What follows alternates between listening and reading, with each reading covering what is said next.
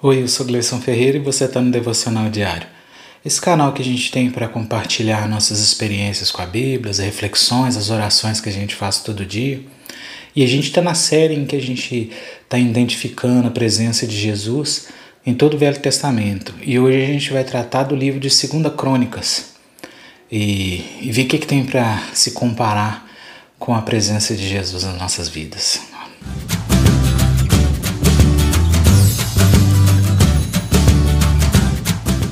Mas antes, vamos se inscrever, vamos ativar o sininho para receber notificações, porque a gente está postando aí quase todo dia para não perder nenhum conteúdo. E se no final do vídeo você achar que ele vale um like, vale um joinha, deixa aí para fortalecer o canal junto ao YouTube e ele publicar para mais pessoas, tá ok? Então bora para a palavra. E se o meu povo que se chama pelo meu nome, se humilhar e orar, e buscar minha face, e se converter dos seus maus caminhos, então ouvirei dos céus e perdoarei os seus pecados e sararei a sua terra. 2 Crônicas, capítulo 7, verso 14. Pois é, esse versículo ele é muito conhecido no meio cristão, né? Em que Deus fala que se o meu povo, que se chama pelo meu nome, se arrepender e se humilhar, ele vai curar a gente, vai, vai restabelecer a nossa terra. Isso aí foi dito num cenário em que o livro de, os livros de Segunda Crônicas ele é atribuído também a Esdras, né? não, é, não é preciso a, a autoria, mas ele é comumente atribuído a Esdras. E especificamente o Segunda Crônicas, ele é um livro muito dedicado a falar de Judá. E tem um detalhe assim que a gente pode perceber que Judá ainda estava tentando, mesmo cheio dos erros, a idolatria já tinha tomado conta, o abandono de Deus, mas ainda assim alguns reis se levantavam com alguns profetas tentando trazer de volta, insistindo em trazer de volta. E nesse meio tempo o reino do norte de Israel já estava já tava entregue a, ao erro. Então esse livro ele acaba deixando o reino do norte de lado e, e falando muito do reino de Judá, né, antes do, da conclusão do exílio da Babilônia. E, e, é engraçado também que o livro ele, ele dá muito foco nos acertos dos reis né, e nas tentativas de acertar, e muito pouco se fala dos, dos reis maus ou das poucas obras dos reis bons, sabe? Ele, ele é muito otimista, é um livro que tenta valorizar muito a questão religiosa do povo de Israel, ainda tentando né, é, é, voltar a Deus. E ele se inicia já no reinado de Salomão, onde a gente vai aprender muita coisa que já foi dito lá atrás, que Salomão ele teve essa, esse coração inclinado quando Deus ofereceu para ele o que ele quisesse. Ele fala, me dá sabedoria, Senhor, para cumprir essa tarefa e, e, guiar seu povo. E aí a gente tira uma, um, um aprendizado muito grande, porque a gente tem que estar o foco em fazer as coisas que Deus determinou para a gente, seja cuidar de um parente, seja cuidar do marido, seja cuidar da esposa, seja dar na aula, seja cuidar. Tudo isso a gente tem que preocupar, não é com a retribuição que essa atividade vai ter, mas como fazer essa atividade da melhor maneira. E é isso que, que Salomão pediu. E o que a gente vê é que ele conseguiu essa sabedoria e todo o resto muito mais do que ele nem sonhava, né? E no Novo Testamento a gente vai ver isso. É, Jesus mesmo ensinando através dos, dos, apóstolos que Deus ele, ele tem muito mais para dar, muito mais do que a gente pensa ou almeja, desde que a gente esteja no centro da vontade dele. Então já fica esse, esse ensinamento de cara que vamos focar na atividade, pedir Deus que as nossas orações sejam Deus, como é que eu posso fazer o que te agrada? me ensina, me dá sabedoria, e o resto vai vir naturalmente, sabe? E, e é engraçado que nesse período a coisa foi feita com tanto zelo, com tanto cuidado, já iniciado lá com Davi, tudo muito, desde os utensílios, desde as tarefas de cada um, que quando eles vão inaugurar o templo, a presença de Deus enche aquele lugar de uma tal maneira, Deus se agradou tanto do, do esforço. Não é que Deus precisava, mas Deus se alegrou com o esforço do povo em buscá-lo. E a Bíblia narra que o Espírito de Deus tomou conta daquele lugar que nem o sacerdote conseguia entrar, de tão glorioso que ficou. E é isso que Deus espera da gente hoje em dia, que a gente tenha tanta alegria de buscá-lo, tanta satisfação em, em ter a presença dele, que ele venha no novo templo que Jesus inaugurou, que somos nós, sabe? Tomar, encher a gente de glória de uma maneira que aonde a gente entrar, o lugar vai ser contagiado, vai ser transbordado por causa da presença de Deus em nós. Porque a gente tem esse direito por Cristo. Porque se o templo tinha que ser destruído naquela época, e a gente está vendo que tudo é um prelúdio do futuro, o templo atual também teria que ser destruído. E a gente sabe, Jesus falou que vós sois templo do Espírito. E pensa bem, porque a gente não fosse destruído novamente, né, esse templo novo do Espírito, Jesus entrou na frente e falou: eu, esse templo aí eu derrubo ele e reconstruo em três dias. E os profetas não entenderam de que ele estava dizendo. Mas era também isso, sabe? A destruição daquele templo que foi feito no Velho Testamento era uma sombra da destruição do templo que seríamos nós, o templo do Espírito. Mas para que a gente não fosse destruído e pudéssemos receber de novo essa, essa glória do Espírito em nós, um templo tinha que ser. E a gente sabe que o templo foi Cristo e ele se entregou por isso, né? E fez isso para que o versículo que a gente leu no começo do, do, desse estudo tivesse essa resposta aqui, ó. Os quais somos nós, a quem também chamou, não só dentre os judeus, mas também dentre os gentios. Como também dizem Oséias: Chamarei meu povo ao que não era meu povo, e amada a quem não era amada. Romanos capítulo 9, verso 24 e 25. O povo que ele se refere lá no Velho Testamento virou esse povo agora no Novo. É isso, sabe? O povo que era os judeus daquela época se tornou agora aqueles que obedecem, aqueles que recebem a Jesus, aqueles que recebem a herança de Abraão pela fé, que somos nós. Então aqui a gente encontra essa sombra do que seria e tudo que era apontado para os judeus, na verdade era sombra do que Jesus iria apontar para nós, porque é chamado de gentios, mas os não judeus, vamos dizer assim, e que o que o recebeu a Cristo pela fé para se tornar herdeiro das promessas de Abraão. E quando a gente se torna esse povo e se arrepende e se, e se quebranta diante de Deus, Ele vem sarar tudo que a gente precisa, nossas angústias, nossas amarguras, sabe, se necessário, e se for da vontade de Deus, nossas necessidades materiais. Né? Vontade de Deus sempre, Ele jamais quer ver a gente é, é, padecendo. Né? Salomão fala que já foi jovem, hoje sou velho e nunca vi o justo desamparado, nem a sua descendência a mendigar o pão. Mas isso não é o que importa. O que importa é a gente fazer a vontade de Deus, estar tá na obra para Deus. Veja, a obra de Deus não é tá, só estar tá pregando, não é só na igreja. A obra de Deus é todo momento. É dirigindo, sabe? É mantendo a calma na direção. É mantendo a calma em casa, com a esposa, com o marido, com os filhos. Sabe? É cuidando daquele que pede um socorro. Isso tudo é obra de Deus. Isso tudo faz com que o templo de Deus se manifeste porque ele precisa, ele quer descer no templo e encher de glória. Só que a gente tem que se fazer templo de Deus. E para se fazer templo de Deus, a gente precisa estar vazio, a gente não pode estar cheio com as coisas, sabe? Aquele guarda-roupa barrotado de coisa, não cabe mais nada.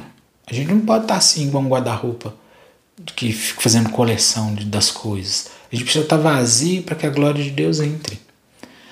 E quando a gente está trabalhando na obra de Deus, parece que ela é pesada, mas eu, eu vou deixar um exemplo. Eu vou falar um pouco da minha profissão. Eu acho que eu nunca comentei aqui, mas eu trabalho no, numa rádio e numa televisão aqui da minha cidade, na área técnica. E, por exemplo, eu não sou muito fanático com futebol, mesmo porque eu torço para a América, é complicado, né? Sem gracinha, tá? Mas, mas eu vou muito, a minha rádio ela transmite futebol. E, eu vou, né, já fui muito no, no, no campo para dar suporte e já participei de muitos shows com a gente famosa, mas especificamente no futebol, que é o que veio na minha, na minha mente agora, eu já fui em jogos para cuidar de microfone, para cuidar daquele que está na beirada do campo que tinha gente rica na cidade correndo atrás de ingresso para poder estar tá lá sentado lá na última cadeira do Estado do Mineirão ou do Independência, sabe? E eu lá na beirada do campo, do lado lá daqueles jogadores que é ídolo de muita gente, e eu do lado lá.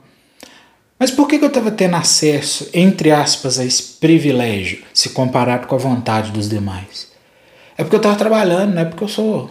Eu não, entendo, eu não estaria ali só com a minha cédula de identidade, não. Eu só estava ali porque eu estava com o crachá do meu trabalho. O meu trabalho me dava acesso. Então, quando a gente está na obra, a grande vantagem é que você está perto ali de, de, do, do seu ídolo, não quero usar essa palavra para não se confundir, mas se o nosso ídolo é Jesus, não tem problema. Quando você está na aula, você está muito perto dele. Então você está ali trabalhando para levar Jesus para as pessoas, e as pessoas estão precisando de mais, estão sentadas lá na última fileira do estádio aguardando Jesus. E você está lá colocando o microfone na, na cintura de Cristo. Pensou? Sabe? E isso, isso só tem. Esse privilégio é para quem é para quem está trabalhando na obra. Tem uma passagem do Novo Testamento em que Jesus é, trans... Depois vocês dão uma lida lá, é, que Jesus transforma água em vinho.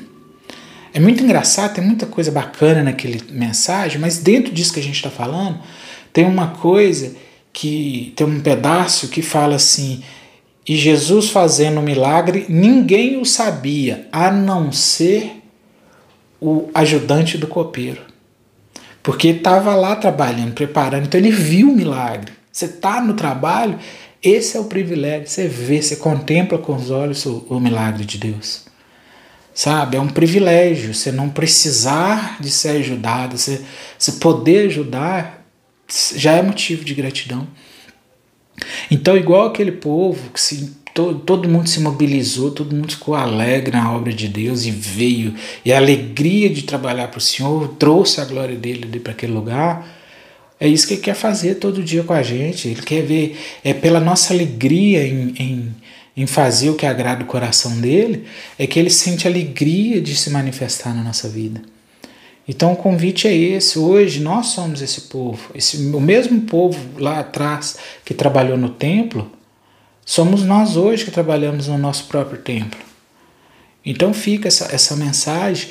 Infelizmente, né, com todo o esforço de todos os, os, os reis que tentaram socorrer Judá e os profetas, infelizmente o, o desvario e a desobediência daquele povo foi tamanha que eles acabaram né, sofrendo tudo que sofreram, e a gente vai ver lá na frente no livro de Lamentações de Jeremias como ele lamentou por Israel, por Judá, porque padeceu simplesmente por desobediência.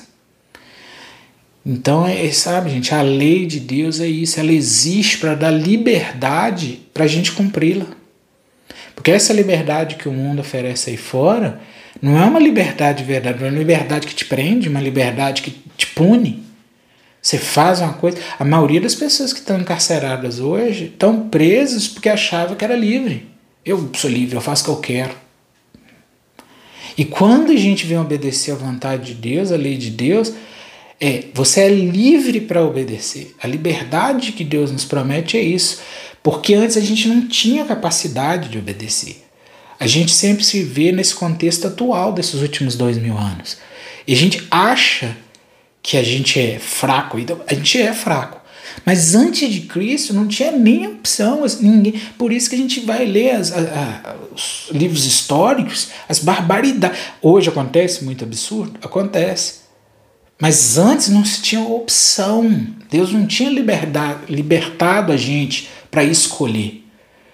Era um, era um povo cativo do pecado.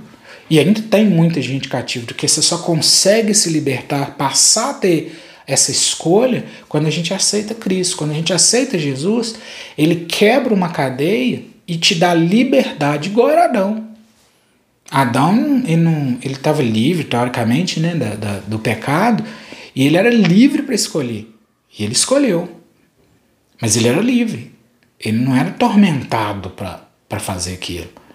Hoje, os que recebem Jesus passam a ser livres também para escolher. Só que agora com uma vantagem, com o Espírito Santo dentro de nós, a gente não só tem a, a, a opção de escolher não fazer a coisa errada como a força para não fazer por meio do Espírito. Sabe? Então, assim, não tem como, sabe, gente? É, é, é só por Jesus, é só recebendo Ele como Salvador e se livrando dessa cadeia de opressão que habita na nossa carne, que Ele mata isso e fala: você, você, você pode até fazer, mas dessa vez você está fazendo porque você quer. Não porque você não tem escolha. E além de você não fazer, se você não quiser fazer, você ainda tem meu suporte, que é do meu espírito. E essa liberdade não tem preço, não tem preço, porque mesmo quando a gente falha, quando a gente erra, a gente fala, não, mas eu não vou fazer de novo, o Espírito vai me ajudar, e você tem força para continuar. Quando você não tem o Espírito de Deus, você erra, você, você não arrepende, você tem remorso, aquilo vai te, te comendo, e aquele erro fica eterno dentro de você, você desanima, você tem vergonha de voltar para Deus, fica aquela voz, nossa, ontem você fez isso aí, agora vai plantar de, de crente, de santo, sabe? Porque você não tem para onde ir. Quando você tem Cristo, é como se o Espírito Santo viesse tapar a boca dessa voz, fala, não ouve lá não. Você quer voltar? Tá aqui, ó, vem comigo que vamos começar tudo de, de novo. Então essa é a oferta, sabe, pessoal? Esse é, é, esse é o recado que a gente deixa a respeito do livro de Crônicas, que apesar de tudo que aconteceu com aquele povo, o esforço deles, o esforço de alguns para voltar aos caminhos de Deus, preservou a promessa de Deus para chegar para que chegasse na gente, para que chegasse em Jesus e que para que chegasse a nossa salvação. Então não vamos desperdiçar, sabe, o, o esforço de Jesus, o sacrifício de Cristo, o esforço de todos os mártires que Sabe, se não fosse eles, a gente não seríamos conhecedores. Vamos respeitar esse esforço que foi feito no passado por nós. Vamos honrar isso. vamos jogar fora um presente desse. Sabe? A Bíblia fala: um presente nos foi dado, uma criança nos nasceu. Tá? Vamos refletir. No final, o que importa, o que sempre vai importar, é Jesus ser o seu Senhor e seu Salvador. Chama Ele hoje para habitar no seu coração, para que você se torne o templo para o Espírito vir habitar e te encher da glória dele. Tá bom? Então até a próxima. Até mais.